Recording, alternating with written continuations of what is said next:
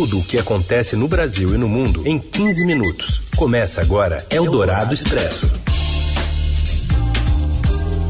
Olá, sejam bem-vindos. Eldorado Expresso. Começando agora. Para você que quer ficar muito bem informado, também na hora do seu almoço. Eu sou a Carolina Ercolim e comigo está o Heisen Abac. Tudo bem, Heisen? Oi, Carol, tudo certo? Olá, ouvintes que também nos acompanham ao vivo pelo FM 107,3 da Eldorado ou em qualquer horário em formato de podcast. Vamos aos destaques então desta terça, dia 23 de fevereiro. Anvisa aprova registro definitivo da vacina anti-Covid da Pfizer BioNTech. É a primeira autorização de uso em massa no Brasil e pode abrir caminho para a compra pela rede particular. Conselho de Administração da Petrobras avalia hoje se aprova a troca do comando da empresa, determinada pelo presidente Bolsonaro. E ainda a reativação do Conselho de Ética da Câmara dos Deputados e a suspensão por mais dois meses da prova de vida do INSS. Eldorado Expresso. E a Anvisa concede a primeira autorização para o uso em massa de um imunizante aqui no Brasil e as informações vêm com Matheus Vargas de Brasília. Boa tarde, Carol e Heisen. A Anvisa aprovou o registro definitivo no Brasil da vacina produzida pela Pfizer. É o primeiro imunizante a ter autorização para uso em massa no país. A Coronavac e a vacina de Oxford, a AstraZeneca, por enquanto só possuem o aval para uso emergencial, o que permite a aplicação na campanha de imunização do SUS enquanto durar a pandemia. O governo brasileiro ainda negocia a compra da vacina da Pfizer.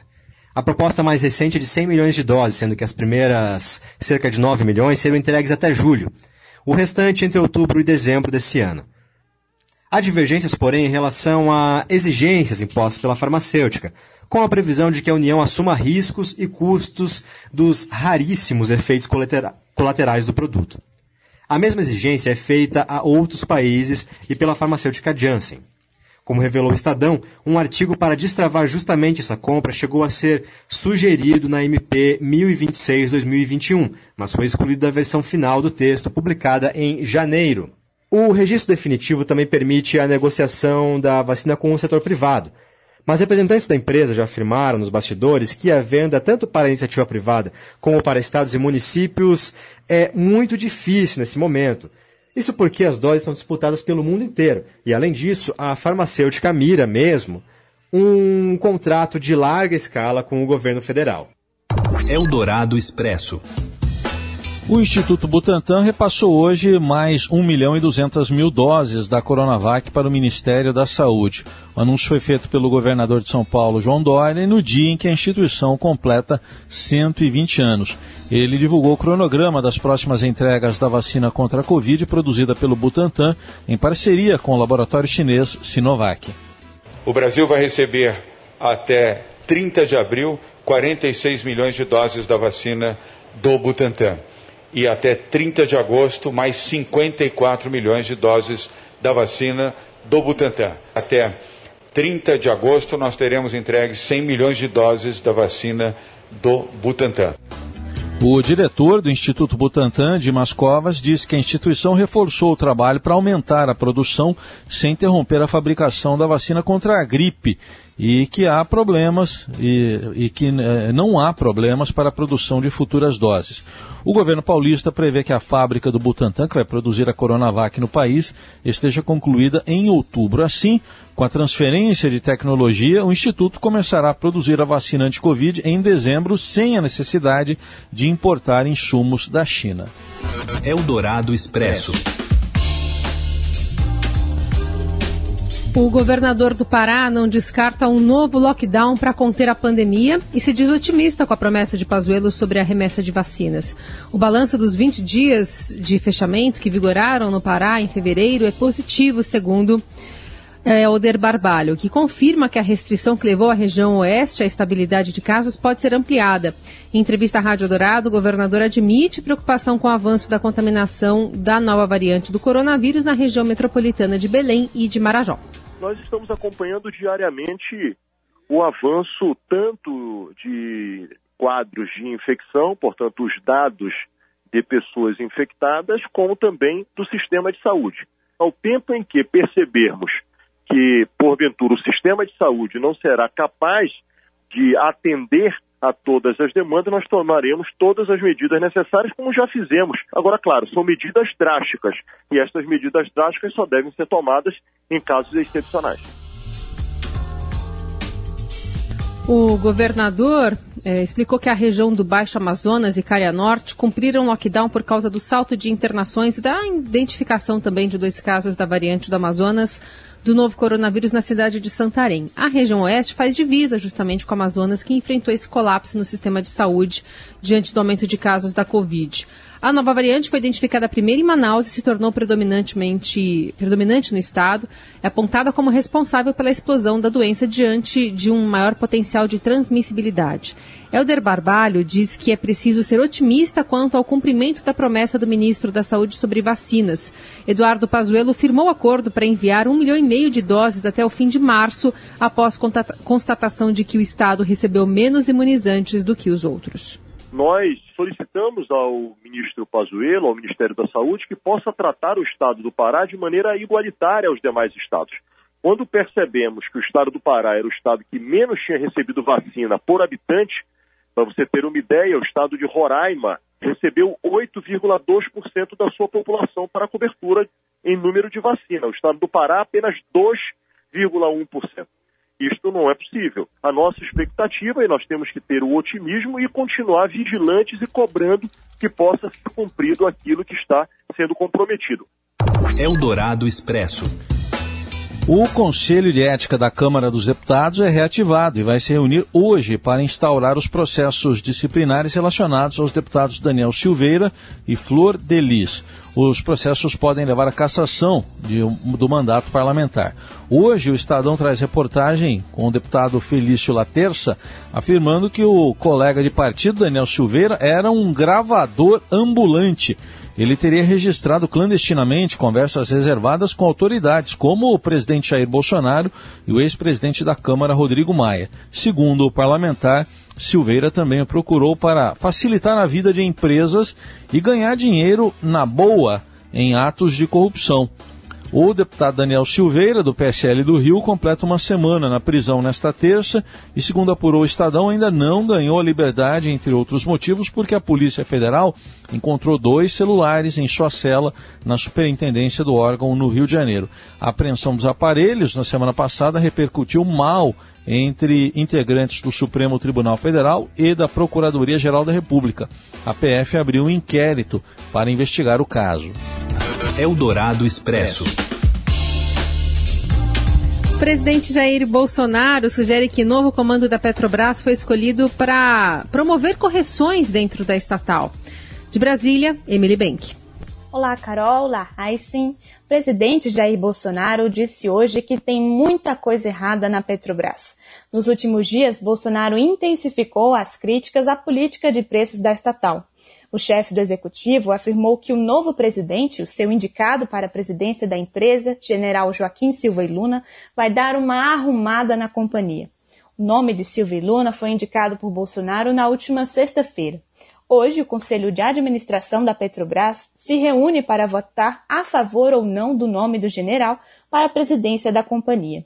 Para apoiadores, Bolsonaro também repetiu que não fez interferências na Petrobras.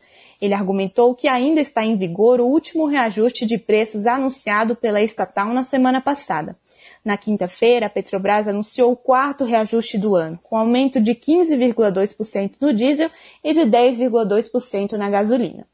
Muita coisa errada. O novo, novo, novo presidente vai, vai dar arrumada na faixa. Bolsonaro assegurou que a petrolífera terá melhoras com a troca de comando e voltou a sugerir ainda a possibilidade de mais mudanças em seu governo. No último sábado, durante uma viagem a Campinas, Bolsonaro disse não ter medo de fazer mudanças e assegurou que novas trocas poderiam ocorrer nesta semana. As falas do presidente em crítica à política de preço da Petrobras e também à gestão do atual chefe da empresa, Roberto Castelo Branco, tiveram impacto negativo no mercado financeiro.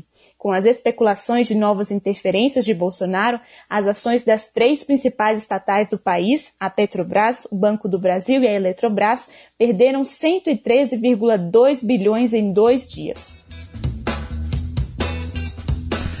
Após caírem mais de 20% na segunda-feira, depois da interferência política no comando da empresa, as ações da Petrobras voltaram a subir nesta terça. No período da manhã, começou um movimento de recuperação de altas entre 6,5% e 7,5%.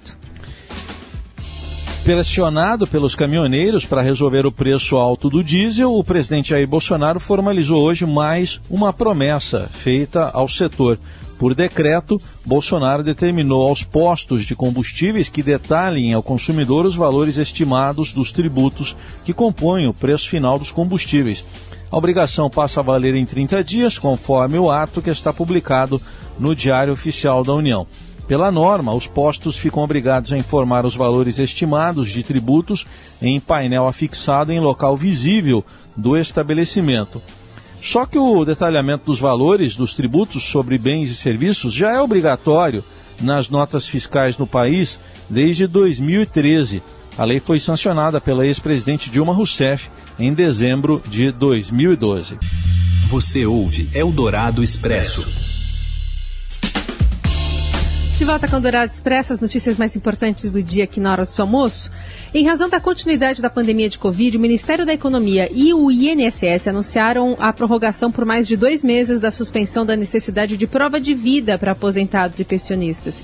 O governo também anunciou a expansão do uso da prova de vida por biometria facial de 500 mil pessoas no projeto piloto para os 5 milhões e 300 mil aposentados e pensionistas que não realizaram a prova de vida em 2020. O presidente do INSS explicou que a prova digital poderá ser feita por meio do aplicativo meugov.com meugov.br, perdão, sem que as pessoas precisem ir a uma agência bancária.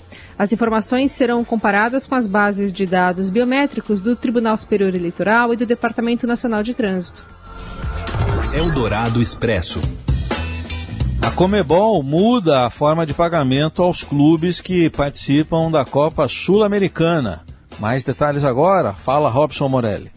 Olá, amigos! Hoje eu quero falar da Copa Sul-Americana, uma competição que não é muito valorizada no Brasil, mas que na América do Sul ela vale bastante. Os clubes, sobretudo argentinos, eles se interessam muito mais pela competição do que os brasileiros. A Comebol vai mudar a sua forma de pagar os clubes participantes nesta temporada, na temporada 2021. E os participantes vão receber, vão dividir uma bolada de 300 220 milhões de reais. É muito dinheiro e isso vai tornar a competição muito mais é, bem vista pelo futebol brasileiro. O campeão, por exemplo, da Sul-Americana vai poder embolsar é, 40 milhões é, de reais. É dinheiro bom numa época em que os clubes, todos eles, estão precisando porque estão sem torcida nos seus estádios. Atlético Paranaense, Corinthians, Bragantino, Ceará e Atlético Goianiense já estão na próxima edição da competição.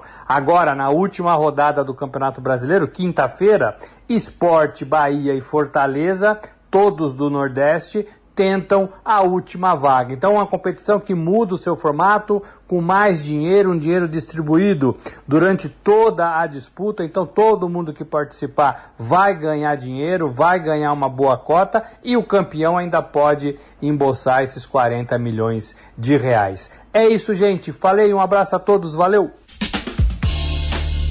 O Dourado Expresso fica por aqui. Amanhã tem mais. Uma boa terça-feira a todos. Valeu, Heisen. Valeu, Carol. Obrigado, gente, pela companhia. Até amanhã. Você ouviu Eldorado Expresso tudo o que acontece no Brasil e no mundo em 15 minutos.